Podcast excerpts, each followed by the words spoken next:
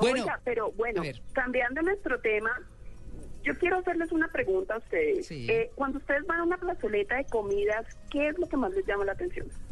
Una plazoleta de comidas que nos llama la atención. Sí. Que haya puesto donde sentarse. Ay, sí. no, a mí, yo sí, a mí no me gusta ir, la verdad, me parece un desastre. Yo prefiero ¿Te parece un abstenerme.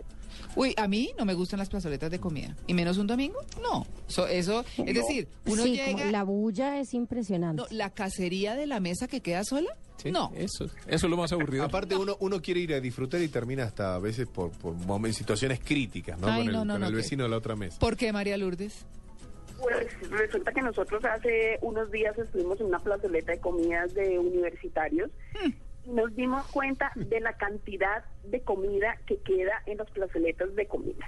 ¿Ah, sí? Y realmente es lo que nos llama la atención y nos unimos al llamado que está haciendo la FAO por el desperdicio de comida diaria. Yo les voy a dar unas cifras para que ustedes tengan en cuenta y Alberto les va a explicar toda la, la parte ambiental de la pérdida de alimentos. Ujú. Fíjense que la FAO dice que se desperdician 1.3 billones de toneladas de comida en Wow. el mundo. Qué. Esa cifra equivale a la producción alimentaria de todo el África subsahariana. Y al mismo tiempo, una de cada siete personas del planeta se va a la cama hambrienta y más de 20 mil niños de menos de 5 años mueren de hambre cada día.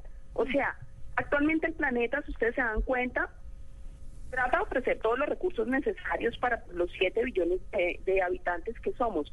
Pero la FAO dice que un tercio de la producción alimentaria se pierde y es botada a la caneca. Entonces, era lo que nosotros veíamos en esa plazoleta de comidas, toda la cantidad de alimentos que quedaban y lo que significa ambientalmente esa pérdida, que es lo que les va a explicar Alberto.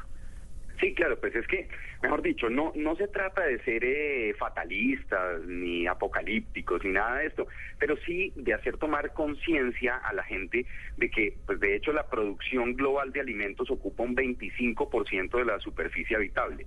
El problema es que nosotros cuando estamos desperdiciando un tomate, cuando un tomate, por ejemplo, se pudre en, eh, en la bandeja de la de la nevera de nosotros, no estamos solamente botando a la caneca el tomate, estamos botando a la caneca la cantidad impresionante de litros de agua que se utilizaron para que ese tomate creciera, se cultivara, digamos, y además, por ejemplo, todos los gases de efecto invernadero que se generaron con el transporte de ese tomate desde donde se sembró hasta nuestra casa. Por eso es que se dice que tenemos que comer básicamente, fundamentalmente, alimentos que se produzcan cerca de donde nosotros habitamos.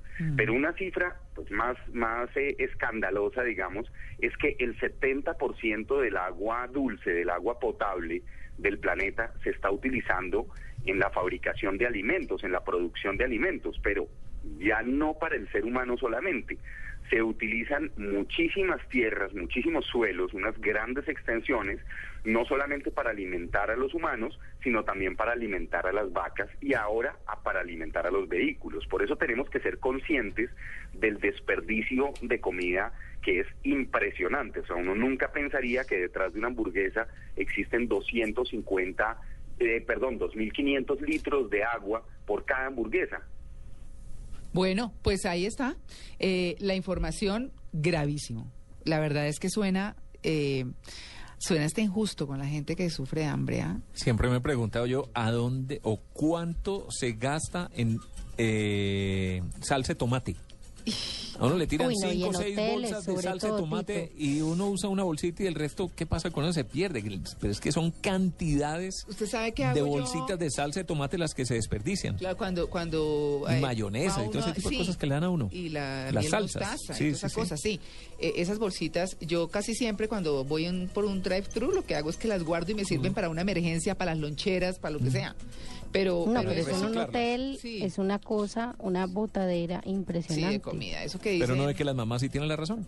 Sí. ¿Cómo hace eso, mijo? Tanto niño muriendo de hambre. Sí, ¿Cierto? claro. No, eso Sí, es pecado. razón. O, o uno le escucha a muchas personas que se han ido a Estados Unidos y están haciendo babysitting o cualquier cosa de estas eh, y ven a los niños que botan pedazos de carnes completas y lo que sea porque pues no hay la cultura de, ¿no? Sí, del, del guarda. de guardar la comida. Entonces eh, dicen, no, mire, coman, lo- educan a los niños, no los papás, sino las, las cuidadoras. Les dicen, coman porque en mi país muchos niños se mueren de hambre y usted está botando la comida. Es una forma de, de enseñarles, eso es una de las buenas cosas que se hacen. Bueno, 8 y 2 minutos, voces y sonidos. Ya llegó don Alejandro, así que nos vamos y ya regresamos a En Blue Jeans de Blue Radio.